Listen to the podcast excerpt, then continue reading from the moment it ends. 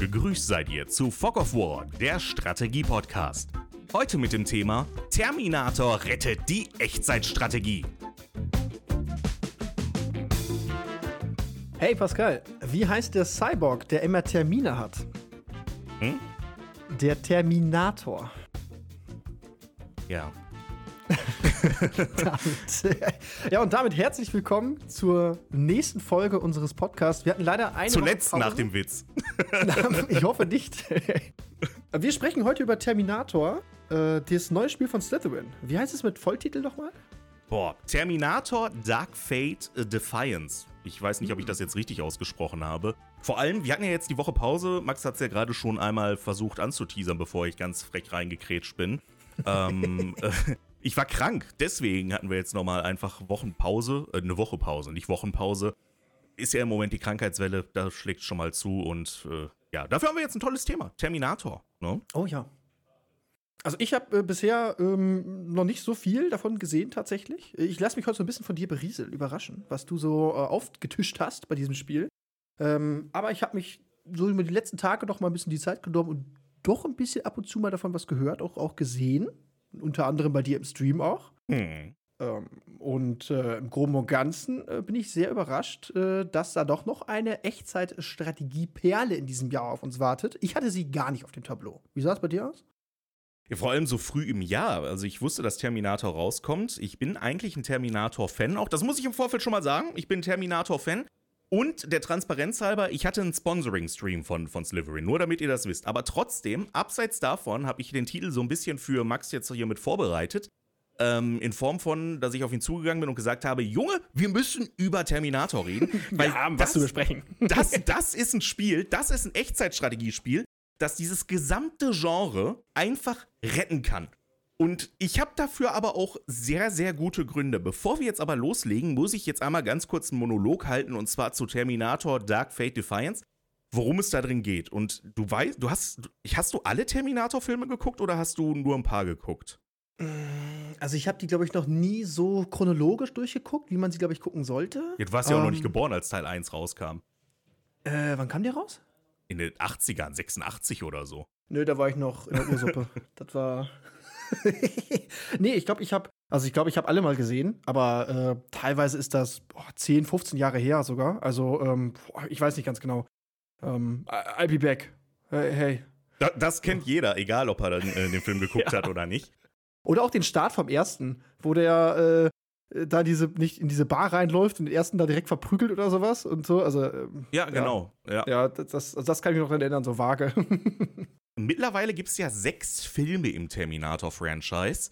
Der letzte ist 2019 rausgekommen. Warum ich das jetzt erzähle, warum ich hier jetzt mit euch so einen kleinen Exkurs in äh, Filmmonologie mal, wie nennt man das? Cine Cinemaologie, in Theaterschauspiel, Filmschauspiel, keine Ahnung, irgendein Wort wird das bestimmt haben, aber wir gehen mal kurz auf, den, auf das Franchise im Kino ein. Das ist nämlich sehr wichtig. Und zwar die ersten Terminator-Filme. Terminator 1 bis Terminator 5, der hieß, glaube ich, Genesis, dreht sich rund um die Familie Connor. Mit Sarah Connor, damit meine ich nicht die deutsche Sängerin, sondern äh, die Mutter von John Connor, dem. Das hat äh, mich immer so verwirrt. mich Mit auch. Sarah Connor. Ich dachte als Kind immer so, hä, warum spielt er jetzt Sarah Connor mit so? Mich auch. Aber ich weiß nicht, ob die Eltern einfach lustig sein wollten von Sarah Connor, ob das ein. Äh, wahrscheinlich ist das hinterher ein Künstlername und wir sind jetzt auf einmal voll ins Fettnäpfchen reingetreten. Oder so, genau. Ja. Auf jeden Fall äh, Sarah Connor und John Connor, der Anführer des Widerstands. Und im gesamten Franchise geht es dann darum, dass äh, Skynet, eine Militär-KI, die auch vom Militär entwickelt wurde, äh, eine eigene Persönlichkeit entwickelt hat. Die war eigentlich für Cyber-Defense ähm, vorgesehen und hat dann einfach angefangen, die Menschen zu vernichten, weil sie als Bedrohung gesehen hat. Und dann hat er die Terminatoren produziert. Das ist eigentlich die Story einmal zusammengefasst. Und ähm, mit dem Film 2019, Terminator Dark Fate, auf den auch das Spiel aufbaut, wurde alles so ein bisschen ad absurdum geführt. Und zwar hat es Sarah Connor geschafft, die Zeitlinie zu verändern. Und dadurch ist es dazu gekommen, dass in Terminator Dark Fate nicht mehr das Schicksal passiert, dass Skynet die Welt übernimmt und John Connor äh, auch nicht der Anführer des Widerstands wird, weil der nämlich in diesem Zeitstrahl als kleines Kind oder als Jugendlicher, kleines Kind ist er nicht, getötet wird. Das heißt, Dark Fate setzt tatsächlich im Terminator, nach Terminator 2 an, aus den 90er Jahren, und erzählt eine andere Zeitlinie. Es ist im selben Universum, es ist im selben Franchise, aber die Zeitlinien brechen auseinander, existieren aber weiterhin parallel zueinander. Ihr seht auch Sarah Connor, gespielt von derselben Schauspielerin in Dark Fate selber. Nur, dass da drin Ah. eine KI namens Legion, die von einem zivilen Unternehmen entwickelt wurde, die Kontrolle übernimmt und dann anfängt, die gesamte Menschheit auszulöschen. Ich weiß nicht, ob es da Musk, Rechtsgründe- warum? Warum Elon? Wa- Wahrscheinlich hat das irgendwas mit den Rechten wieder zu tun gehabt, ja, mit Rechteinhabern, dass da irgendwas gewesen ist. Ja. Ähm, ich weiß es da gar nicht im Detail, aber auf diesem Universum basiert auf jeden Fall. Ähm, Da hast du auch direkt eine Frage von mir direkt geklärt. Und zwar, warum gibt es in dem PC-Spiel kein Skynet? Äh, weil ich gedacht habe, oh, das ist mal so die Festgröße, so, ah, das sind Terminatoren, ja, die kommen von Skynet, ich kenne das, easy. Und dann wird mir direkt erklärt im ersten Zug, ja, Skynet gibt's nicht. Hä? Warte mal. Aber du hast es ja ganz sehr gut zusammengefasst. Also, ja, aber das ist auch dafür. gleichzeitig eine der besten Entscheidungen überhaupt. Ähm, als ich das gestreamt habe, kam die Frage zum Beispiel auf, warum haben die nicht einfach Skynet genommen? Warum haben die einen der schlechtesten Filme vom Terminator-Franchise genommen? Ich finde Dark Fate tatsächlich gar nicht so schlecht. Ich habe ja vor kurzem auch nochmal Terminator 1 und 2 gesehen. Die sind auch nicht gut gealtert, muss man dazu sagen. Aber ist halt Ani mit dabei. Der trägt halt auch noch mal ein bisschen was. Ne? Ich wollte gerade sagen. Ja, ja. ähm, in äh, Dark Fate ist allerdings dieses, dieses Rundum-Setting, sage ich mal, dass das Militär noch viel mehr existiert. Also es gibt Zusammengruppierungen von unterschiedlichen Milizen, äh, unterschiedliche Fraktionen insgesamt da drin und auch halt, wie gesagt, das US-Militär US in seinen Teilen. Und dadurch ist einfach eine viel größere Streitmacht zur Verfügung, die dann jetzt auch tatsächlich für das Echtzeitstrategiespiel genommen wird und daher einfach einen besseren Background hat, sage ich Ja, ich habe auch mal. gesehen, ne? Da gibt's Flugzeug, man muss richtig timen, ne? Wo dann die Bomben, wo man die Bomben platziert oder den, den Flugschlag hinsetzt. Dann hast du Panzer, Schützenpanzer. Du hast aber auch so selbst zusammengeflickte Anhänger, wo Geschütze mit drauf sind, die du halt hinter deinem, äh, hinter deinem, deinem äh, Transporter knallen kannst und so weiter. Und dann, also das sah super, super interessant aus. Also so ein Mix aus, ja, Militärfahrzeug, so ein Abrams-Panzer quasi. Und dann halt auch ein Gemix aus selbstgebauten, sag ich mal, improvisierten Geschichten, wo man halt dann auch, sag ich mal, taktisch sagen kann, okay, was, was schnalle ich mir jetzt hinten dran hinter meinem Versorgungsfahrzeug oder von meinem Humvee oder sowas. Also von das, was ich gesehen habe, dachte ich mir erst so, so ein Mix aus, ja, gut geholfen und äh, nett erobert oder cool mitgenommen, den Panzer. Also ich wusste halt nicht ganz genau, wo die Sachen herkommen. Ja, das spielt im Jahr, ähm, boah, jetzt muss ich ein bisschen lügen, ich glaube 2042, 2044, also gar nicht so sehr in der Zukunft. Und deswegen sind halt Sag das noch. nicht. Das, das, nein, nein, sag das nicht. ja, Nein, das, nein, ist, nein, nein. das ist Äh, näher nein. dran als 2000, ne? Ja, Würde ich nur gesagt haben. Ja, wir sind Zurück? alt. Wir- Das wird rausgekattet. Vor allem, jetzt, jetzt kommt es noch mehr. Ähm, wir sind näher daran, dass dieses Zeitalter eintritt, als das äh, Anno 1602 released wurde, ne? 16? Das sind 20 Echt? Jahre, ja, 1602 kam. Auf jeden Ja. Fall nicht 2004 raus, ne? Also nee, vor es kam 20 Jahren. äh, 98, glaube ich, raus. Ja, das heißt, ähm, wir sind näher an der Zukunft, die in Terminator stattfindet. Scheiße. Auf, auf jeden Oh, Fall. Mann. Wir haben dort dann äh, sowohl das militärische Equipment der US Army, die ihr heutzutage kennt, aus Filmen, aus Spielen, weiß ich nicht woher. Mhm. Und wir haben eine Mischung aus Mad Max-Komponenten, würde ich so ein bisschen sagen. Also, dass Pickups Ah. modernisiert wurden, ähm, mit Stahlplatten dran, mit MGs obendrauf. Und es gibt sogar eine gesamte Fraktion, die sich darauf spezialisiert hat, diese Mad Max-Art quasi durchzuführen. Ah, und deswegen habe ich auch Plasmawaffen, glaube ich, auch, ne? Das äh, im Spiel. Genau. Die erbeuten die alle von diesen, ähm, von diesen Legion-Terminatoren. Ah, Und ähm, das kommt, da kommen wir vielleicht zum, zum Gameplay, was dieses Spiel nämlich so besonders macht. Das ganze Spiel ist gepublished und entwickelt von Slytherin. Ähm, das Studio selber, das, äh, das es entwickelt hat, da weißt du, glaube ich, mehr zu. Ich glaube, das ist jetzt mittlerweile unter der, unter der Schirmherrscher von Slytherin aufgekauft. Ja, genau. Also es war erst ein russisches, äh, ein russisches Unternehmen, so und dann äh, durch den ja, Überfall des, äh, der, ja, von Russland auf die Ukraine ähm, wurde es dann an ein britisches Unternehmen weitergegeben und dort halt dann zu Ende entwickelt und halt gepublished von Slytherin. Und die haben vorher Syrian Warfare ähm, entwickelt. Das Spiel kennt, glaube ich, nahezu keiner, obwohl es ein sehr interessantes Gameplay hatte und sehr interessante Grafik auch hatte. Und man merkt aber dieses, dieses Grundmuster vom Spiel im Terminator selber, weil Terminator ist nicht einfach irgendeine Lizenzgurke, die lieblos rausgebügelt wurde, sondern wir haben hier einerseits schöne Grafik, aber wir haben auch einen sehr realistischen Anspruch, würde ich sagen. Das ist jetzt nicht überrealistisch, aber zum Beispiel Waffen von Panzer oder auch von Bradley, die schießen halt über die halbe Karte, wenn sie gut positioniert sind. Ja, das wurde mir auch gesagt. Also, das habe ich in einem, in einem Infovideo gesehen, wo auch gesagt wurde: hey, passt auf, in diesem Spiel passiert nicht alles, was ihr an Infos braucht, einfach in eurer Sichtweite, sondern ihr müsst halt auch sehen können, dass wir halt Fahrzeuge haben, die halt Long Range halt durch die ganze Karte ballern können. Oder was heißt die ganze, aber halt auf der Sichtweise, dass die halt von viel weiterer Entfernung her dann auch wirken können, um halt den Gegner entgegenzutreten. Und was mir auch gesagt wurde, kannst du mir bestimmt auch bestätigen, ähm, dass zum Beispiel, wenn ja jetzt ein gepanzertes Fahrzeug auf euch zukommt, es halt keinen Sinn macht, deine Truppen dahin zu stellen und mit ein paar Maschinengewehren drauf zu schießen. Das, also ist ja lachhaft. Und da nimmt, der, nimmt das Fahrzeug auch keinen Schaden. Also ihr könnt nicht irgendwie mit ja, übertrieben 10.000 äh, Maschinengewehr, äh, sag ich mal, Truppen dahin laufen und dann einfach irgendwie einen Panzer kaputt schießen, sondern da muss halt panzerbrechende Munition hin, da muss halt irgendwas äh, dagegen arbeiten, was halt auch Wirkungstreffer erzielen kann und nicht nur, ja, ich schieße ein paar Kugeln drauf und irgendwann wird es dann schon kaputt gehen. Ja, Du musst halt deine Armee äh, super zusammensetzen, damit es dann hinterher auch passend ist. Und auch wenn wir hier ein Echtzeitstrategiespiel haben, ist das nichts, hat das nichts mit Aufbauen zu tun. Also es ist nicht wie StarCraft oder Command Conquer, mhm. sondern mehr ein bisschen wie ähm, Man of War, würde ich sagen. Das heißt, ah, okay. du hast ja, du hast eine bestimmte Einheitenanzahl, die du mit ins Schlachtfeld führen kannst, die du dann zwischen den Missionen, da gehen wir mal später drauf ein, auch äh, managen kannst. Und auf dem Schlachtfeld selber haben alle Trupps, alle verschiedenen Einheiten, jeder Soldat hat einzelne Bewaffnung und auch Munition dabei, um die sie sich dann kümmern müssen. Also wenn die jetzt zum Beispiel sechs Raketen nur haben und haben sechs Raketen geschossen, hast du keine Raketen mehr, bis du wieder Munition ranbekommst. Das musst oh. du halt im Hinterkopf behalten, wenn diese, jetzt wollte ich Skynet sagen, wenn diese Legion-Roboter auf dich zukommen. und, äh, aber es ist, es, ist, es ist aber auch so knacke schwer dabei. Also, also ich finde es bislang echt, äh, das wäre auf jeden Fall ein Spiel für dich. Das wäre auf jeden Fall ein Spiel für dich. Vor allem, weil bevor du jetzt was sagst und sagst, Echtzeitstrategie ist nicht deins, ich jetzt kommt nämlich sagen, Echtzeitstrategie ist nicht meins. der wichtigste Punkt für euch da draußen, nicht nur, dass es hier drin um Aufbau, äh, keinen Aufbau hat, sondern ihr die Truppen dabei habt.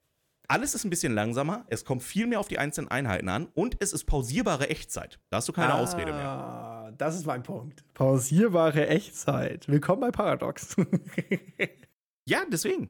Ja, das ist genau mein Ding. Also, das wäre auch meine Frage gewesen. Äh, wie stressvoll ist dieses Spiel? Ist das für einen entspannten Abend, wo man ein bisschen tüfteln kann? Oder ist es jetzt echt ein Spiel, wo man sagt, jo, man ist eigentlich dauerhaft unter Strom, wie bei Company, äh, Company of Heroes, äh, wo du halt äh, von A nach B rennen musst, alles Menschen musst, zu jeder Zeit eigentlich aktiv sein musst und sehen musst, was passiert und Entscheidungen treffen muss?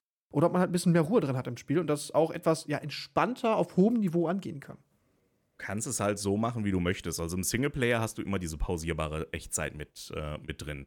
Das heißt, du kannst es ja. auch ganz entspannt dann machen. Und äh, dadurch, dass halt diese Einheiten sich auch real recht realistisch steuern, also ich kann zum Beispiel die in die äh, in die liegende Position bringen und dann langsam nach vorne gehen lassen, dann brauchen die halt auch eine halbe Stunde, bis die dann irgendwo anders angekommen sind.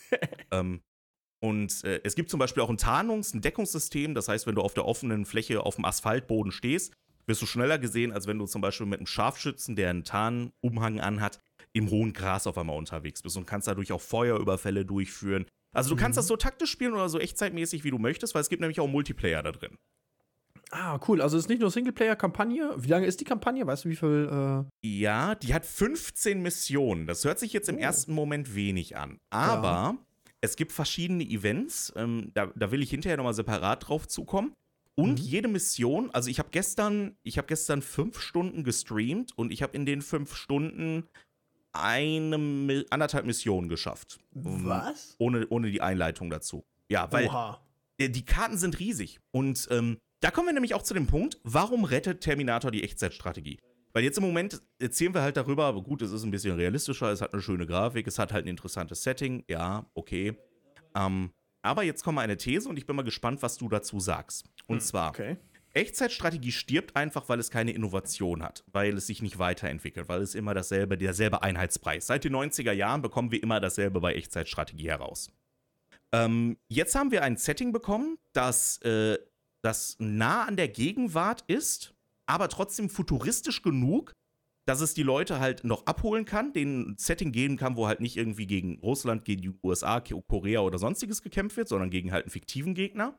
Mhm. Ähm, und wir taktisch da drin vorgehen können. Aber auf den Karten selber haben wir zum Beispiel verschiedene Missionsziele, ähnlich wie es in Warcraft 3 damals war. Wir können uns selber unseren Weg vorgeben. Entweder gehen wir direkt in die Schlacht und töten den Endboss jetzt mal doof gesagt, oder wir gehen erstmal die Karte erkunden und gehen die anderen Missionsziele lang, die uns neue Inhalte geben, die uns neues Gameplay geben. Gameplay, das es auch gar nicht im Multiplayer gibt.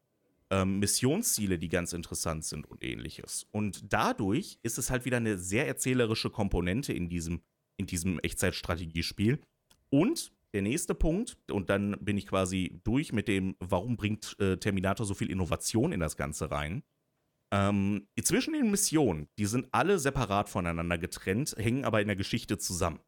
Seid ihr auf einer strategischen Karte, die euch die, die Süd, Südwesten, Südosten, ja, Südosten eher, der USA anzeigen und dort könnt ihr dann bestimmen, wie ihr eure Truppen aufstellt. Ihr könnt eure Truppen zwischen den Missionen leveln. Ihr behaltet also eure Truppen, könnt immer mal wieder neue dazu rekrutieren, könnt die upgraden mit verschiedenen Waffen bei verschiedenen Händlern und äh, müsst euch auch einfach um die Versorgung eurer Truppe, eurer Echtzeitstrategietruppe dann kümmern, bevor ihr zur nächsten Mission gehen könnt. Und könnt dann auch auf der strategischen Karte verschiedene Wege eingehen oder auch verschiedene Missionen erfüllen, wie ihr es dann selber möchtet. Und das ist meiner Meinung nach genau das, was die Echtzeitstrategie rettet. Mal einen Multiplayer außen vor gelassen, weil ich das Setting einfach sehr cool finde. Das ist mal wieder eine Story, eine erzählerische Komponente, die ich seit Warcraft 3 in Echtzeitstrategie so nicht mehr erlebt habe.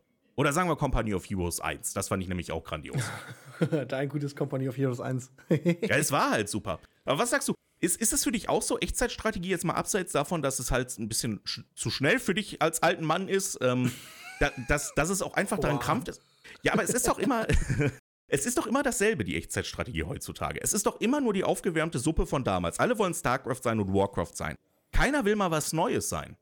Ja, also das ist auch so mein Punkt gewesen. Ich habe der Echtzeitstrategie immer mal wieder das Tür und, Tangel, Tür und Tor geöffnet, so, und probiert sie, sage ich mal, in meinen Tür und Angel geöffnet.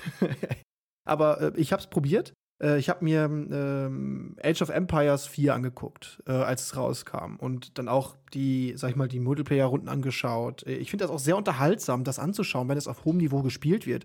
Weil es halt Hardcore-Strategie ist im Endeffekt. Und da dachte ich mir eigentlich, hä, warum finde ich diesen Zugang zu diesen Spielen nicht? Und warum, sag ich mir, fällt mir das so schwer, mich da reinzufinden? Ähm, klar, einerseits, weil ich halt vielleicht nicht die Skills habe dafür, ne? Also ich glaube, ich bin dafür einfach nicht geboren. Ich kriege das nicht so gut hin. Aber andererseits äh, fand ich das auch alles, also es hat sich alles ja nicht gleich angefühlt, aber schon irgendwie langweilig. Also es war nichts Innovatives, es war nichts Neues. Und immer wenn halt neue Echtzeitstrategiespiele rauskamen, war immer so der Gedanke, okay, probiere ich, schaue ich mir an, es ist genau wieder diesel derselbe Mist. Ich stand dann wieder vor demselben Problem. Für mich ist bei Terminator jetzt wirklich der große Punkt, dass ich halt im Singleplayer diese Pausefaktor, diesen Pausenfaktor habe, wo ich dann auch wirklich planen kann und dieses strategische Vorgehen habe und so weiter. Also eine etwas ja, etwas tiefere Ebene als zum Beispiel bei Company of Heroes 3, wo man ja auch planen kann und so weiter, aber dann muss man halt schnell machen. Man ist immer unter Zeitdruck. Man muss der Erste sein, der den guten Spot hat. Man muss äh, schauen, dass man schnell immer ein, ein Konter bereit hat, um den Gegner auszukontern, wenn er jetzt irgendwie reagiert. Also man muss super schnell reagieren, um diesem Spiel erfolgreich zu sein. Und bei Terminator ist das, was ich jetzt bisher gesehen habe, ja, man muss auch reagieren. Man kann nicht einfach, wie gesagt, alles gegen alles stellen und sagen, huh, Hauptsache ich bringe bring genug Feuerpower mit, das wird er schon irgendwie regeln. Sondern man muss halt seine Truppen halt irgendwie Ressourcenmanagement betreiben. So, und man hat Entscheidungen, die man treffen muss, die halt Einfluss drauf haben, äh, wie die Story weitergeht oder äh, welche, welche Elemente man quasi in der Story hat. Das mhm. ist für mich jetzt der Punkt einfach, wo es, ich sage, hey, das sind einfach Elemente, die der Echtzeitstrategie, sage ich mal, einen neuen Wind geben. So, oder für mich ist einfach interessanter machen, da reinzuschauen und, sag ich mal, diese Tiefe, dieses Genre, was mir bis jetzt immer verschlossen geblieben ist, einfach vielleicht mal neu zu erkunden oder zumindest dem Spiel nochmal neue Chancen zu geben. Mhm. Ähm, das ist ja auch der interessante Punkt dabei. Dieser realistische Ansatz, der ist ja nicht unbedingt, um die Leute abzuholen, die jetzt hier, weiß ich nicht, im Panzer in Re echt fahren möchten, ja. sondern der ermöglicht halt auch Balancing. Dadurch, dass wir dieses fiktive Szenario haben, können wir halt die anderen Panzer genau auf unsere Panzer balancen, weil es die halt nicht in Wirklichkeit gibt. Und äh, ein Panzer braucht halt auch länger, um von A nach B zu fahren. Und dadurch mhm. wird es halt alles lang, äh, langsamer. Die Karten sind groß, wir müssen darauf dann reagieren. Also es ist wirklich, ähm, wirklich sehr schön, auch einfach mal zum Taktieren. Ne? Da kommt so, so ein bisschen äh, der alte Offizier bei mir dann raus, einfach mal so ein bisschen taktieren, rumspielen. Und trotzdem ist es aber jetzt nicht Hardcore, dass ich dafür, äh, weiß ich nicht, ähm, an der Offizierschule gewesen sein muss, sondern ich kann es trotzdem auch casual, also als normale Person ähm, runterspielen und es bringt halt die richtigen Elemente einfach rein. Es ist einfach intuitiv genug, ne, dass man, ja, genau. wenn man generell Gaming-affin ist, das halt umsetzen kann. Ne? Dass man weiß, okay, es macht jetzt keinen Sinn, dass ich äh, mit, dem, mit dem Sniper halt vorne irgendwo in der ersten Reihe stehe und sage, hey, du musst jetzt hier die, die Aufmerksamkeit des Gegners auf dich lenken, sondern es macht halt schon mehr Sinn, dass ich dann halt da vielleicht mit schwerem Geschütz vorfahre, mich da rantaste ähm, und halt, halt schau, werden eigentlich Drohnen benutzt und so weiter? Also so, was man jetzt so in modernen Kriegsführung schon sieht, dass man halt sagt, okay, ich habe irgendwelche Scouts, die ich schicken kann? Oder ist eigentlich bei den Menschen nur Fahrzeuge und das Thema ist durch? Also nichts mit Elektronik, weil das halt die Legion übernehmen kann. Deswegen gibt es da drin ah. keine Drohnen, aber ähm, halt die typischen alten Fahrzeuge, die noch nicht so viel Elektronik drin hatten, Abrams ah, okay. und ähm, Humvees und ähnliches. Ah, okay, alles klar. Also da, da ist auch der Knackpunkt quasi, warum jetzt nicht diese super moderne Technik von heutzutage mit, ja, ich habe eine Reaper-Drohne irgendwo in der, äh, in, der, in der, Luft und ich knall da jetzt einfach einen schönen äh, ja, Strike rein oder sowas, weil ich denke, auch dieser Häuserblock muss jetzt mal weg oder so, aber das ist jetzt nicht der Fall. Genau. Ähm, das ist ja auch zum Beispiel eine der ersten Fragen wird natürlich immer sein, warum wurden da nicht einfach Atombomben ohne Ende gezündet? Das ist in der Welt passiert, also die äh, wollten Legion mit Atombomben besiegen, aber Legion konnte halt die Atombomben abwehren, weil es äh, sich immer wieder in die Computersysteme reinhacken konnte. Ja, okay. Also da, für alles gibt es eine, eine Erklärung und dadurch, dass halt Dark Fate nur erstmal am Rande diese Zukunft angeschnitten hat, ähm, also der Film Dark Fate und Dark Fate mhm. Defiance in dieser Zukunft spielt, haben die halt alle Freiheiten überhaupt. Ähm, und das macht es halt so besonders. Und wir haben auch eine Einheitengröße beispielsweise, weil ich habe ja gesagt, wir haben nur Einheiten, die wir auf dem Spielfeld schon selber haben. Aber es ist jetzt keine kleine Einheitengröße. Also es ist jetzt nicht so, als wenn wir nur vier Truppen hin und her bewegen, sondern wir haben schon teilweise bis zu 30, 40 Truppen da auf dem Spielfeld. So ein bisschen wie ein Sudden Strike damals. Ähm, und äh, trotzdem aber nicht so groß, dass wir die Übersicht verlieren, wie zum Beispiel in einem Steel Division oder in einem äh, Broken Arrow, das demnächst auch rauskommen wird. Das macht es halt mhm. auch schön, vor allem für Neueinsteiger in den RTS-Bereich. Ja, das stimmt wenn man einfach, also nicht so direkt erschlagen wird. Ne? Also ich glaube auch viele neue Spieler im ATS-Bereich haben das Problem, wenn sie halt nicht seit ja, Äonen schon diesem Spiele, in dieser Spielergenre, sag ich mal, unterwegs sind. Ähm, lange, lange Zeit gab es halt kein Spiel mehr, meiner Ansicht nach, was so diesen ATS-Bereich gut eingeführt hat für, für neue Leute. Und wenn es jetzt wirklich mal ein Spiel ist, was so ein bisschen low-key anfängt und sagt, ey, es ist, es ist halt eine steile Lernkurve oder man hat zumindest so dieses Perfektionspotenzial, dass man wirklich schon als einge oder alteingesessener Spieler sagen kann, hey, ich will das jetzt hier auf sehr hohem, hohem Niveau managen und so weiter. Oder ich limitiere mich selber, indem ich sage, hey, ich benutze die Pause-Taste nicht mehr und habe dadurch dann mein klassisches ATS. Aber wenn alle sagen, hey, ich will erstmal langsam rangeführt werden, äh, dann würde ich mal sagen, hört sich das schon mal sehr, sehr gut an. Auch für mich auf jeden Fall hört sich das sehr, sehr gut an. Ich kann ja mal eine Mission beschreiben, dass ihr mal so ein bisschen wisst, wie das Ganze abgeht, warum ich das so besonders finde. Ähm, ich erzähle jetzt keine Story drumrum, sondern nur so grobe Fakten, damit ich euch da drin nicht spoiler, ist aber noch relativ am Anfang das Ganze. Und zwar ist es so, wir haben in, in der ersten Schlacht war es bei mir, dass ich ganz viele Truppen hatte, aber ich musste ganz, ganz schnell abhauen, weil die unsere Basis überrannt haben. Ich mhm. äh, habe alles verschossen, weil ich äh, die irgendwie aufhalten musste und bin mit dem letzten bisschen rausgekommen. Keine Fahrzeuge mehr, nichts mehr. Nur noch das, das Grundlegende zum Überleben, was wir an der jeweiligen Person hatten. Und dann war ich auf der strategischen Karte und wurde dann auf einmal darauf aufmerksam gemacht, du musst jetzt in die nächste Region gehen und musst mal nach neuen Nachschub gucken, weil wir haben ja überhaupt nichts mehr. Wir haben ja nichts, nicht mal Bananen haben wir.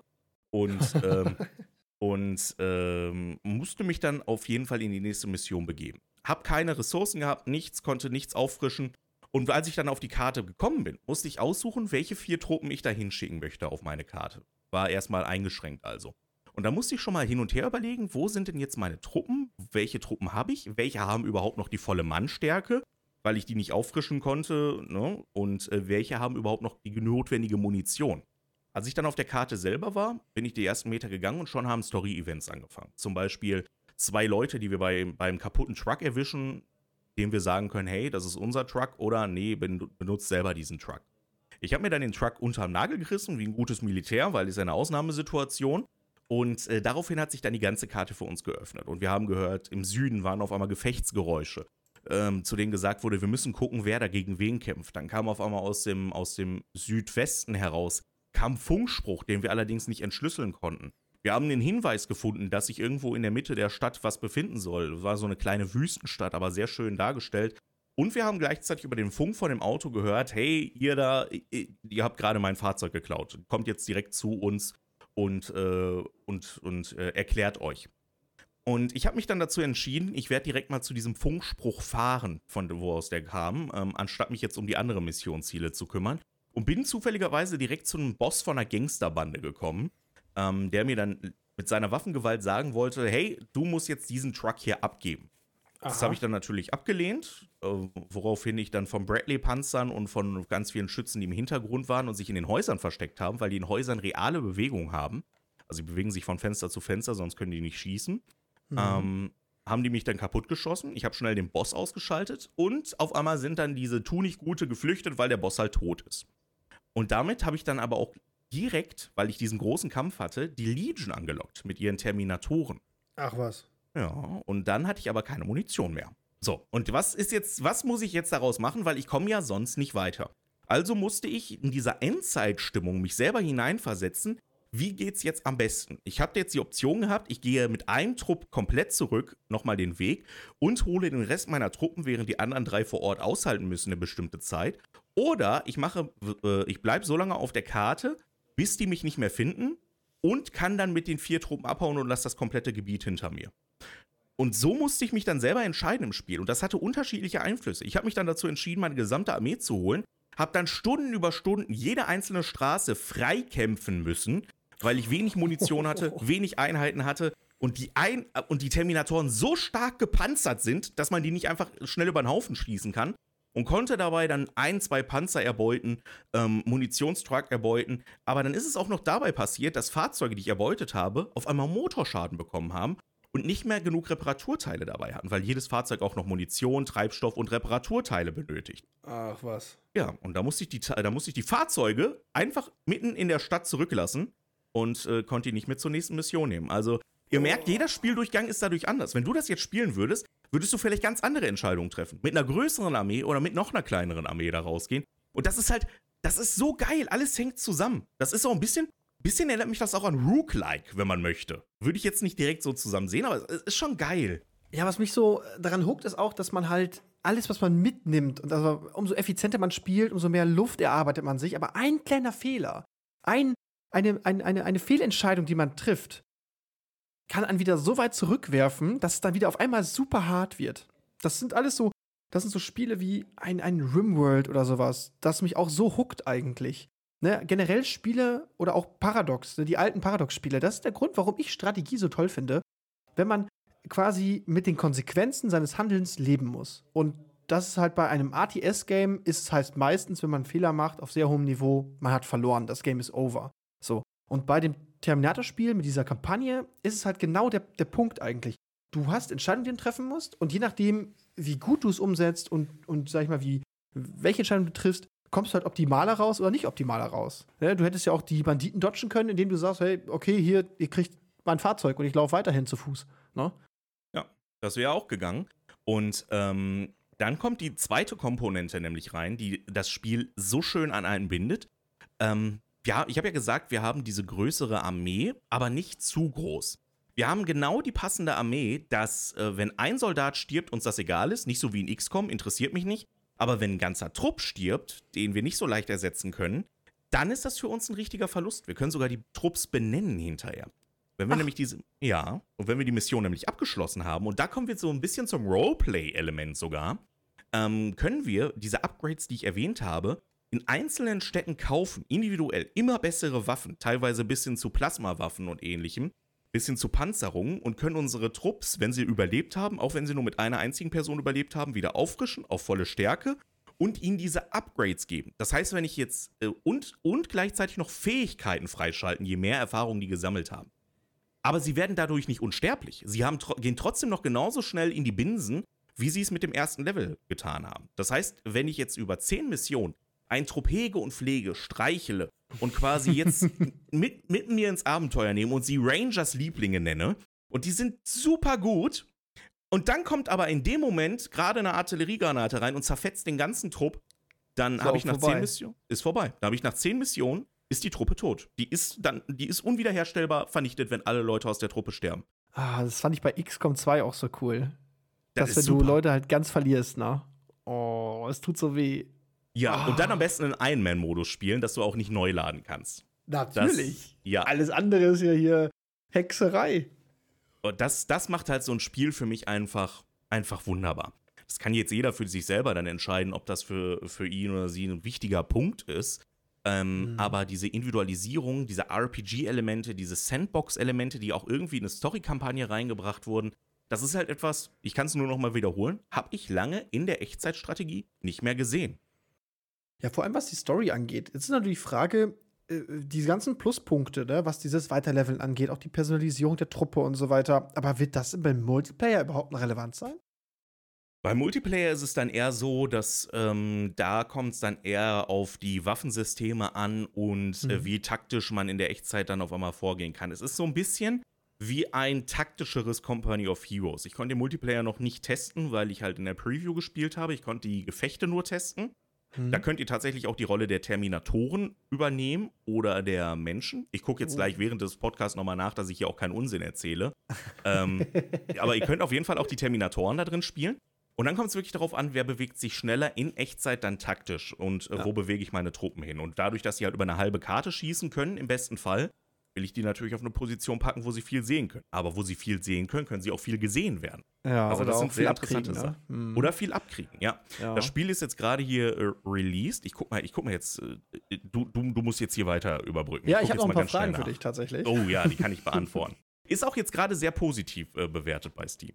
Ja, also mein, mein Punkt wäre noch ähm, dahinter, äh, ob es so eine Art Endlos-Modus gibt, wo man dauerhaft PvE spielen kann oder ob es neben der Kampagne, also man spielt einmal die Kampagne durch, vielleicht auch ein zweites Mal, aber dann hat man irgendwann diesen, sag ich mal, PvE-Bereich durch und das Einzige, was bleibt, ist der PvP-Bereich. Da kann ich jetzt noch nicht so sagen, ob ähm, wie, inwieweit sich die Replayability ähm, ja, der Wiederspielwert, so, jetzt haben wir es. Sehr gut, Wie, besser. In, inwiefern sich der äh, Wiederspielwert ähm, geben wird. Ich weiß auf jeden Fall von mir aus, das ist so ein bisschen wie bei Jacked Alliance 3 derselbe Wiederspielwert. Wir sind halt in der Story drin, aber mhm. können immer wieder anders entscheiden und auch andere Truppen zum Beispiel kaufen, andere Konstellationen zusammen kaufen, weil wir halt diese begrenzten Ressourcen haben. Können wir halt mhm. nicht alles gleichzeitig haben. Vielleicht mache ich mal einen Durchgang, in dem ich viel auf Panzer setze und einen Durchgang, in dem ich fast nur auf Infanterie setze. Aber ist es denn dann schon so, dass die Missionen und so weiter ja dann doch irgendwie ihre festen Start- und Endpunkte haben? Und dass man deswegen halt dann, sag ich mal, dann zumindest ganz genau weiß, ah, okay, am Anfang der zweiten Mission kommt jetzt das und das und ich muss dafür das und das haben. Das heißt, bei einem zweiten Playthrough wäre es tendenziell einfacher. Ähm, jein. Es gibt bestimmte Ereignisse im Spiel selber. Also zum Beispiel, jetzt habe ich direkt den Boss ausgeschaltet ähm, mhm. in, der, in der einen Mission. Es kann sein, dass wenn ich die anderen Missionsziele im Vorfeld gemacht hätte, die Situation ganz anders gewesen wäre. Und ich mit einer ganz anderen Stärke dahin gekommen wäre und vielleicht die Legion gar nicht so da drin das Problem gewesen wäre, sondern vielleicht andere Gegner.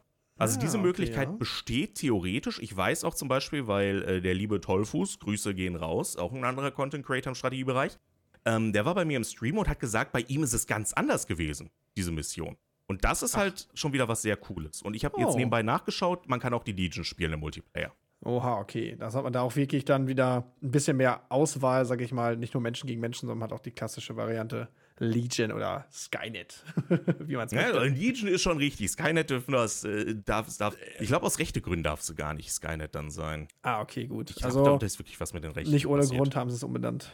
Ja, so, so also ich, ich bin mir unsicher. Also im Film Dark Fate, da übernimmt auch wieder James Cameron den, ähm, die, ähm, die Tätigkeit als Producer. Der war an den ersten beiden Terminator-Filmen beteiligt und hat auch an der Story mitgeschrieben von Dark Fate. Also vielleicht soll es wirklich ein Reboot sein. Hm, okay.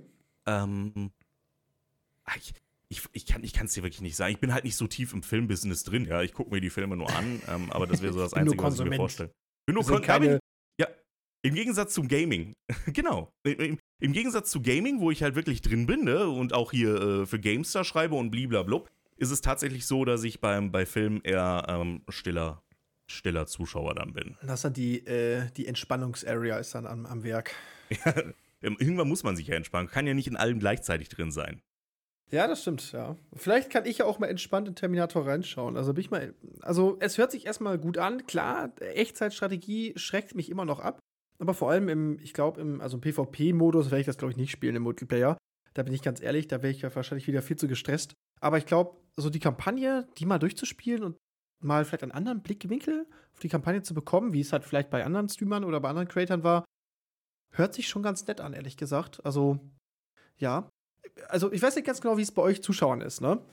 Da sind doch bestimmt auch der ein oder andere, sag ich mal, alteingesessene Echtzeitstratege unter euch, der sagt, hey, hey, hey, hört sich erstmal alles schön und gut an, aber lasst mich das erstmal testen, bevor wir hier irgendwelche Vorentscheidungen treffen, ob das gut oder schlecht ist. Ähm, gut, die Steam-Bewertungen sagen jetzt auch erstmal äh, vor, vorwiegend positiv. Das ist erstmal schon kein schlechtes Zeichen. Darauf kann man sich dann meistens schon doch verlassen, ob das Spiel das verspricht, was es zumindest versucht zu versprechen. Oder was man äh, daran erstmal erwartet. Aber mein Punkt wäre jetzt auch für die Leute, die vielleicht auch gar nichts für Echtzeitstrategie übrig haben. Also, ist es denn wirklich Echtzeitstrategie, weil es diesen Pausenfokus drin hat? Oder ist es dann eher so ein Gemauschel, weil man sagt, hey, ich kann pausieren? So. Hm. Ja, da scheiden sich so ein bisschen die Geister. Also, ähm, wir haben vor, liebe Zuschauer, äh, Hörer, ne, liebe Zuhörerinnen und Zuhörer, ihr hört ja hier im Podcast, das geht einmal raus an euch. Ähm, Max und ich haben auch vor, demnächst mal eine Folge über RTS, also Echtzeitstrategie ist tot, aufzunehmen. Mhm. Lasst uns mhm. mal gerne unten drunter wissen, was ihr jetzt zu dieser Frage von Max denkt. Äh, würde uns nämlich mal interessieren. Ähm, Gerade so auch im Vorgriff. Ich persönlich sage ja, das ist für mich auch Echtzeitstrategie weil es halt jetzt einfach nur eine neue Komponente ist, die hinzugekommen ist, ähm, die halt diese Innovationsfaktor mit reinbekommt. Gerade auch, weil Company of Heroes für mich eines der RTS-Spiele ist und Company of Heroes 3 halt auch diese taktische Pause drin hatte ähm, und das für mich eher im Bereich Barrierefreiheit schon reinzählt, als wirklich, dass es ein neues Gameplay-Element ist.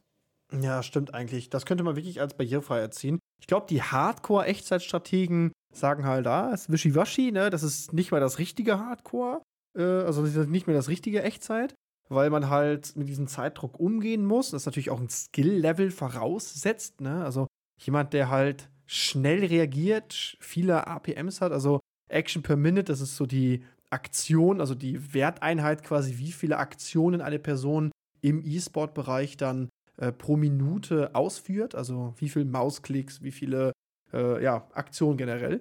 Und ähm, äh, da ist, ich natürlich die Pausenfunktion natürlich äh, eine riesige Hilfe für den Casual Player, der nicht so sagt, ey, ich will, ich will mich hier auf hohem Niveau jetzt duellieren mit anderen Spielern und flexen, wie krass und gut ich im Echtzeitstrategiebereich bin, weil für mich war der Echtzeitstrategiebereich immer nur Hardcore PvP gegen andere Spieler und meistens mit einer ganz netten Kampagne noch nebenbei verpackt für die, die gerade mal keinen Bock auf PvP haben. Man muss sagen, dass im, äh, im äh, Echtzeitstrategie-Segment tatsächlich die Singleplayer-Inhalte mehr gefragt sind als der Multiplayer. Das ist auch bei StarCraft und Warcraft ähm, so. Oh, echt? Ja, ähm, das geht häufig unter. Der Singleplayer-Aspekt ist doch größer, als man, als man anfänglich meinen mag. Also auch ein RTS-Game braucht eine, eine erfolgreiche Kampagne, die bindet, die Möglichkeiten bietet. Und das macht Terminator wahrscheinlich hier genau goldrichtig. Diese, also diesen ja, diese, diese, diesen Unterschied zu schaffen zwischen den einzelnen Runden. Wenn Teufels schon sagt, ey, bei mir war das ganz anders und du hast die erste Mission gespielt, dann ist das ja schon mal ein sehr, sehr bekennendes Zeichen dafür, dass hier irgendwas richtig gut gemacht wird. Ja, genau. Also es fokussiert sich in erster Linie halt wirklich auf die, auf die Singleplayer. Ich glaube auch, dass Slytherin in dem Fall davon ausgeht, dass es äh, auch mehr Singleplayer-Spieler ansprechend wird als wirklich Multiplayer-Spieler. Ähm, ich werde mal in der Zeit auch mal SteamDB nochmal als Referenz abgleichen. Aber ich habe es auch aus meiner Erfahrung, E-Sport-mäßig, war ich ja in Company of Heroes unterwegs, habe ich es mhm. ebenfalls gesehen. Das Wichtigste ist, wirklich diese Singleplayer-Inhalte auch äh, liefern zu können. Am besten wäre noch mit Mod-Support, weil das halt noch mehr Tiefe dann bietet und noch oh, mehr Leute abholt. Mod-Support ist immer gut eigentlich. Aber das ist mal das Problem bei Lizenzspielen. Das war ja damals auch bei Total War Warhammer der Fall. Da durfte ja auch kein ja. Mod-Support erstmal sein, weil die Angst hatten, Herr der Ringe kommt und das wird dann direkt gelöscht, wenn es soweit ist. Ja, das ist das Problem, ne? Ja, also es gibt viele schöne Franchises oder schöne, schöne Bereiche, sag ich mal, wo man auch dann aus Kindheitsgründen oder aus eigenem Interesse, sag ich mal, mehr mit verbindet und sagt, ey, ich würde mir jetzt gerne so ein Spiel in dem und dem Setting wünschen. Aber das ist, glaube ich, noch mal ein ganz anderes Thema, was wir vielleicht auch irgendwann mal im, Strategie im Strategiebereich anschneiden können. Generell Mod-Support oder nicht Mod-Support und so weiter. Also welche Möglichkeiten es da alles gibt. Ja, auf jeden Fall ich würde einfach, also so an sich betrachtet ist es halt auch immer die Frage, muss Spiel jetzt Mod-Support haben oder muss es von sich heraus überzeugen? Da spalten sich ja auch die Geister. Beispielsweise Warcraft 3 ist ja auch eine, einer der Gründe, warum es so groß geworden ist. Es ist nicht nur der gute Singleplayer, mhm. sondern halt auch wirklich der Mod-Support, der viele Spiele auch geprägt hat. MOBAs beispielsweise oder Tower Defense. Ähm, oder auch, soweit ich es weiß, Survival-like sind ebenfalls da rausgekommen, also sowas wie Vampire Survivor beispielsweise. Mhm. Ähm, ja, aber, aber Singleplayer muss halt von sich heraus überzeugen. Und Terminator macht es. Und was ich besonders cool dabei finde, Slytherin ist ja eigentlich eher für Hardcore-Spiele bekannt gewesen. Also Dinger, oh ja. wo du studieren musst für. ähm, und, und jetzt kommt langsam diese Phase, bei der ein bisschen mehr Mainstream abgefarmt wird. Und äh, sie haben ja schon Starship Troopers äh, produziert. Das heißt, das hier ist jetzt das zweite Spiel mit äh, Lizenz. Und sie haben es bislang gut umgesetzt. Stargate soll, glaube ich, nicht ganz so gut sein. Das weiß ich. Ich bin kein Stealth-Strategiespieler. Ich mag das nicht so sehr, das Spielgenre. Deswegen habe ich es nicht gespielt. Aber Starship Troopers hat mir viel Spaß gemacht und Terminator und sie haben halt die Stärken davon rauskristallisiert. Raus, äh, das ist wirklich ein tolles Zeichen. Ja, wenn sie das weiterhin schaffen, also auch RTS-Games rauszuhauen, die halt also sowohl kampagnentechnisch gut sind, die sich auch rund anfühlen, dann ist das eigentlich genau der Bereich, wo Echtzeitstrategie eigentlich überleben kann. Ja, und jetzt greifen wir schon fast so ein bisschen vorher, ist Echtzeitstrategie tot oder nicht tot? Terminator hat hier zumindest mal ein Beispiel gezeigt, wie Echtzeitstrategie zumindest noch mal für keine Überraschungen sorgen kann. Ja, es wird halt wichtig sein, darauf weiterhin zu achten, weiterhin zu gucken. Ähm, es sind ja ganz viele Strategiespiele, Echtzeitstrategiespiele jetzt gerade in Entwicklung und der Großteil ko ko konzentriert sich halt weiterhin auf StarCraft und auf Warcraft.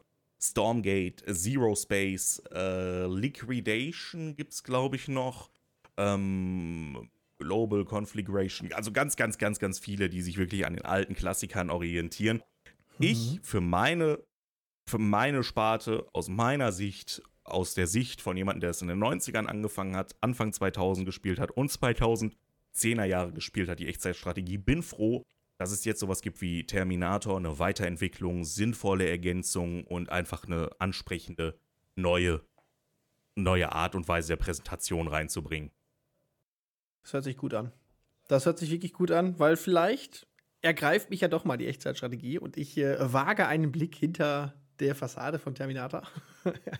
das wäre so ein Genre für dich. Das wäre so ah. ein Genre. Gerade für dich, Hardcore-Ecke, wäre das auf jeden Fall ein Genre. So richtig tryharden, gucken, dass man, dass man das Beste rausholt im Multiplayer. Es ist halt stressig, klar, aber also du spielst Rimworld auf, äh, weiß ich nicht, welche, auf der härtesten Stufe, die es Endstufe. gibt. Ja, da kannst du auch nicht. Also das kann, das kann ja nicht mehr äh, schwieriger werden. Ja, aber da habe ich auch meine Pausen. Da ist die Pausentaste, ne? Das ist das, was mir bei Homeworld 3 gefehlt hat. Ne? Also äh, alle, die äh, Homeworld 3 nicht im Kopf haben, es kam äh, jetzt vor zwei Wochen, haben wir die Demo spielen dürfen.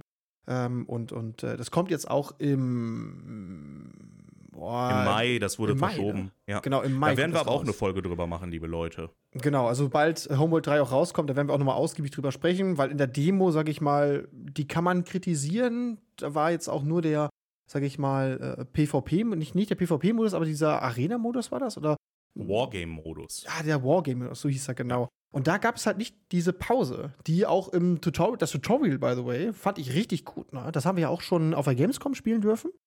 Und mhm. äh, das habe ich nochmal angespielt, um nochmal reinzukommen in dem Spiel, weil ich ja Homeworld 1 und 2 gar nicht gespielt hatte. Und äh, auch mit der Steuerung, die ist ja ein bisschen spezieller. Aber da hat mir das richtig Spaß gemacht. Und auch diese Pausentaste habe ich gedacht, geil, jo, okay, merkt ihr diese Pausentaste, immer wenn irgendwie stressig wird, Pause drücken, die die Lage angucken, das Spiel kennenlernen und langsam, sag ich mal, merken, okay, ah, ich müsste jetzt ihn vorziehen, er ist gut gegen den, Schere, Stein, Papiersystem, äh, da kommt ein gepanzertes Fahrzeug oder sowas oder in dem Fall ein Raumschiff. Jetzt schicke ich, sag ich mal, äh, da, das Fahrzeug dagegen, das da effektiv gegen ist. Und das würde mir halt bei Terminator genau denselben Punkt geben, diese Chance zu haben und auch die Ruhe zu haben, zu sagen, hey, egal was für ein Stress gerade passiert, welche Gegner aus welchem Hinterhalt auch gerade ausbrechen oder äh, worauf ich auch gerade reagieren muss, welches Problem es gerade gibt, wir können pausieren, wir können es analysieren in Ruhe und brauchen uns nicht so dermaßen stressen und ich muss immer auf Zack sein und so weiter. Und das ist für mich einfach so, so, so eine Komfortsache, die mir, sag ich mal, diese Spiele viel einfacher ermöglichen und diese, diese Angst davon nehmen, mega gestresst in ein Game reinzugehen und nach zwei Stunden zu glauben, Alter, ich bin überfahren, ich kann nicht mehr. So. Na? Genau deswegen ist das ja, ich, ich, ich weiß, ich drehe mich im Kreis, aber äh, genau das ist es, warum, warum Terminator das, das Echtzeitgenre wieder für, für eine große Zielgruppe offen machen könnte. Es wird kein Hit werden. Es, also, naja, Hit definiert ja Slytherin für sich selber. Es wird keine Massen ja. erreichen. Es wird keine, keine Ausmaße von Palworld annehmen. Es wird mhm. keine Hunderttausende von Spielern haben. Aber die Leute, die es dann für sich entdecken und dann sehen, so kann also Echtzeitstrategie auch sein, die werden voll auf ihre Kosten kommen und das können dann auch Rundenstrategen sein. Oder das können dann auch Grand Strategy-Spieler sein. Und das ist halt das Schöne. Es muss sich ja. halt nur verbreiten. Man muss sich nur trauen, diesen Schritt hinzugehen, das auszuschauen, ne? Ja. Ja, ich verstehe natürlich auch, wenn jemand sagt, 40 Euro kostet das Spiel, für 40 Euro, äh, das mache ich jetzt. Mache ich jetzt vielleicht nicht, aber. Ähm Wartet auf einen Sale, ne? Schaut gerne bei Games Planet oder so mal vorbei. Wir beide sind auch da verpartnert. Die haben ganz gerne ab und zu mal solche Games, glaube ich, auch im Angebot, ne?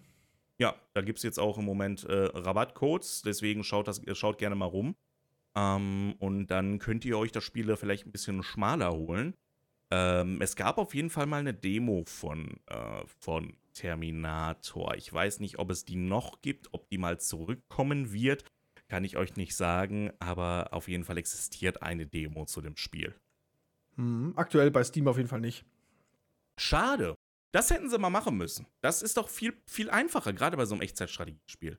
Ja, dass man so ein bisschen an, die Leute anfüttert und zeigt, okay, was test, also was ist das hier drinnen? Ne? Ist das wieder eine, eine Mogelpackung wie bei jedem anderen? Ist das ne, einfach nur ein anderes Design und dasselbe System? Oder haben wir hier auch mal was, sag ich mal, grundlegend anders angegangen? Ja. Und das würde halt dem Spiel ganz gut stehen. Eine kleine Demo, ein Anteaser und dann äh, gucken, wen man das damit überzeugen kann. Vielleicht noch mal kurz, ums, äh, um auch ein äh, Zirkelschluss da zu haben, auch nochmal kurz die negativen Seiten beleuchtet. Natürlich ist nicht alles, alles Gold, was glänzt. Ich finde die Grafik relativ schön. Ähm, trotzdem merkt man natürlich, dass äh, da jetzt nicht ein Budget von einem Ubisoft äh, Triple, Quadruple A, Quadruple A-Titel Quadruple A-Titel hintersteht. Ähm, ich finde sie trotzdem schön. Also sie kann auf jeden Fall konkurrieren mit anderen äh, Bereichen. Manchmal ist die, ist die Wegfindung echt für ein Kappes, dadurch, dass vor allem Kollision in dem Spiel halt auch existiert bleiben die mal an den Türen und an den, an den Fenstern und an den Wänden hängen, vor allem weil die halt mhm. durch das Gebäude komplett durchlaufen. Man kann die Munition nicht genau so einteilen, wie man möchte und nicht genau so auffüllen. Man muss entweder ganz oder gar nicht, ganz oder gar nicht, gehen oder bleiben. Okay. Naja, man muss entweder, man muss entweder äh, ganz oder gar nicht auffüllen. Ähm, das Ressourcenmanagement ist sau schwierig. Man wird am Anfang nicht darauf vorbereitet, wie schwierig das eigentlich im weiteren Spielverlauf äh, werden wird. Und äh, ich finde, teilweise ist es sogar ein bisschen unfair, was das Balancing betrifft. Ähm, und ich hätte mir vielleicht noch eine kleinere, eine, eine größere Vielfalt, nicht eine kleinere, eine größere Vielfalt im Bereich der militärischen Komponenten gewünscht. Also ich glaube, es gibt es gibt zwar einige Fahrzeuge, also einen, einen Kampfpanzer, einen Schützenpanzer, einen Radpanzer und, und einen militärischen Jeep. Das sind allerdings vier, da gibt es ja noch ein paar mehr. Es kommen aber auch noch Hubschrauber hinzu. Also ich bin auch noch nicht durch mit dem Spiel. Es gibt vielleicht noch ein paar mehr, aber jetzt, so stand jetzt gerade, freue ich mich entweder, wenn noch mehr kommt, oder ich äh, muss, muss nochmal schauen. Ich mhm, fordere okay. mehr, ja, genau. Entweder freue ich mich oder ich fordere. Hm, sehr gut. Das ähm, sind so die größten Kritikpunkte. Ja, ich habe noch gelesen, dass äh, man, äh, sobald man Einheiten aufgelevelt hat, nicht mehr genau nachvollziehen kann oder im Nachgang nicht mehr ganz genau weiß, okay, welche äh, Verbesserung hat diese Einheit schon bekommen und so weiter. Ähm. Habe ich gehört. So, ich habe selber noch nicht gespielt. ja, aber da, da wüsste ich jetzt tatsächlich gar nicht so sehr, ähm, wo, woran das festgemacht wird. Also du benennst, kannst ja die Einheit nach deinem eigenen Gusto benennen. Mhm. Ähm, dann siehst du auch, welche Waffen du denen gegeben hast, weil es die Slots in der, im Armeemanagement sind drunter Slots, wo halt diese jeweilige Waffe dann drin ist und du auch die ah, Werte okay. von denen siehst. Ja. Und über der Einheit selber sind dann die Fähigkeiten-Slots, wo du dann auch die Fähigkeiten direkt zuteilen kannst. Ah, okay, gut. Ja, dann äh, würde ich mal sagen, ist der Kritikpunkt jetzt nicht ganz so nachvollziehbar, den ich da gehört habe. Oder es kommt noch ein Element, ne? Es gibt oh, auch Spiele, da kommt kurz vor Schluss erst nochmal ein neues Spielelement hinzu. aber auch eigentlich schade, ne, wenn man jetzt die ganze Kampagne durchgespielt hat, hunderte Stunden da reingesetzt hat, auch nicht ganz, aber äh, und dann am Ende doch noch irgendwelche Core-Mechaniken bekommen hat, dass wir dann ja ein bisschen, das würde mich dann auch eher für ja, Stuss sorgen und sagen, ja, was soll das denn eigentlich? Warum da gab es ein Spiel. Ich, ich weiß, welches Spiel war das denn nochmal? Es gab irgendein Spiel, da ist, da ist das sogar so passiert. Ein Strategiespiel. Ja. Wo ah. ganz am Ende noch welche Core-Mechaniken mit reinkommen. Ja, sind, ne? ja. Aber das ist auch gar, das ist, glaube ich, gar nicht so lange her. In den letzten zwei Jahren. Nee, da komme ich jetzt nicht drauf. Aber es gab so ein Spiel tatsächlich. Ich glaube nicht, dass es das dass es Terminator ist ähm, oder dass Terminator sowas sein wird. Ähm, aber das ist auch schon vorgekommen. Mhm, ja, deswegen, also im Groben und Ganzen, äh, für mich jetzt als Außenstehender, der es bisher nur gesehen hat und äh, ja, eigentlich auf demselben Level ist wie ihr als Zuschauer, ne, die es jetzt auch nur gehört haben, ähm, oder vielleicht habt ihr es auch schon gespielt, ähm, würde ich sagen, hört sich das erstmal super interessant an. Ich bin kein ATS-Gamer. Es ist nichts eigentlich für mich, weil ich eigentlich immer so diesen Stress nicht mag und Rundenstrategie bevorzuge, beziehungsweise halt diese pausierbare Echtzeitstrategie. Aber dadurch, dass Terminator halt diese taktische Pause mit drin hat, die man halt einsetzen kann, die mir halt bei Homeworld 3 so gefehlt hat, so als Beispiel, ne? um diese Ruhe zu haben, um analysieren zu können, um auch, sag ich mal, darüber nachdenken zu können, was ist denn jetzt die beste Lösung und auch wirklich auf hohem Schwierigkeitsgrad dann nicht immer nur Niederlage in Niederlage raufen zu können, sondern wirklich, okay, da ist ein Problem, wie lösen wir das? Wie gehen wir das am besten an? Was ist unsere Taktik? Und dann setzt man die um. Und wenn man es halt schwieriger haben möchte, dann sagt man, okay, ich spiele ohne taktische Pause. Ich muss immer in Echtzeit darauf reagieren, was der Gegner mir quasi entgegenwirft und dann müssen wir Entscheidungen treffen und mit diesen Entscheidungen auch leben. Also für mich auf jeden Fall ein Blick wert. Ob ich jetzt eine Empfehlung einfach so ausgeben würde, äh, das überlasse ich dir. ja, ich würde auch sagen, guckt euch das erstmal an, schaut mal in das Spiel rein. Ähm, schaut vielleicht bei mir in, in das Video rein, das ich auf YouTube raufgepackt habe. Ansonsten, falls ihr euch unsicher seid und vielleicht die Rückgabefunktion von Steam nutzen wollt, dann ähm, holt euch das nicht über Games Planet, sondern holt euch das über Steam. Das mhm. ist zwar dann teurer, ich glaube 10% Rabatt gibt es da im Moment oder 5%, irgendeinen kleinen Rabatt. 10%, 10 glaube ich. 10%, ja. ja. Okay, ähm, vom Zeitpunkt der Aufnahme, also der 21.02. Mhm. Und dann guckt er rein und gibt vor den zwei Stunden wieder zurück. Kann ja sein. Aber ich kann euch sagen, das Spiel zieht sich nicht am Anfang, das hört sich negativ an. Das Spiel bietet vieles am Anfang. Deswegen sind zwei Stunden nahezu nichts. Ähm, ich, ich, ich, hab, ich kann nur sagen, ich habe Spaß damit. Äh, Spaß wie schon lange nicht mehr mit einem Echtzeitstrategiespiel. Und äh, falls ihr es selber gespielt habt, schreibt uns das gerne unten in die Kommentare rein. Dafür sind die nämlich auch da. Oder mhm. ihr schreibt einfach den Flachwitz für die nächste Folge rein ähm, und werdet dann vielleicht dafür auserkoren. Also von mir mhm. gibt es ein ganz klares, ich mag's. ja, sehr gut, sehr, sehr cool. Ja, nicht an, also nicht vergessen, Flachwitze, sehr wichtig. Wir laufen langsam, äh, unser, unser Vorrat geht aus, ne? Ihr habt letztes Jahr so fein viele Flachwitze reingeschrieben, auch richtig, richtig gute. Ähm, aber jetzt müsst ihr wieder was kommen, Leute, ne? Komm. Ihr müsst ja was reinschreiben. Wir bauen auf euch. Wir brauchen euch. Call to Action. Call to Action am Ende nochmal. So, aber dementsprechend, ich danke, danke für diese tolle Vorstellung, äh, Pascal. Äh, es hat mir sehr viel Spaß gemacht, wieder mit dir zu quatschen. Ich freue mich auf die nächste Folge. Ähm, wollen wir da schon anteasern, worüber wir sprechen wollen? Wir haben so ein paar Themen offen, worüber wir mit euch gerne sprechen wollen. Ich weiß nicht. Ich weiß, ich weiß nicht, welches, das, welches von den Themen das jetzt nächstes Mal äh, schon definitiv werden wird. Deswegen lasst uns das lieber. Lasst euch überraschen. Ja, es wird wieder, wir haben, wir haben super viel auf dem, äh, auf dem Lager. Also ähm, wir werden wieder was Gutes raussuchen, was Spannendes für euch und dann sehen wir uns beim nächsten Mal. Bleibt gut, bleibt gesund, haut rein, ciao, ciao. Tschüss.